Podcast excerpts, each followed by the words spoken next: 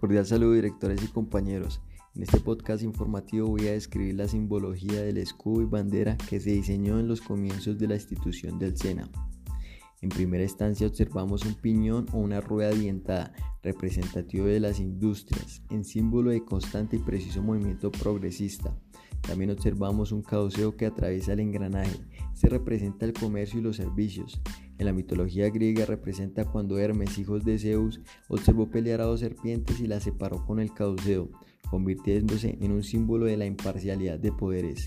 Dentro de la rueda mecánica podemos ver la planta insignia del país, el café, o también conocido como drupa, que significa que lo recubre una capa leñosa o carosa. Esto hace alusión a la cultura y biodiversidad que propicia la privilegiada geografía de Colombia.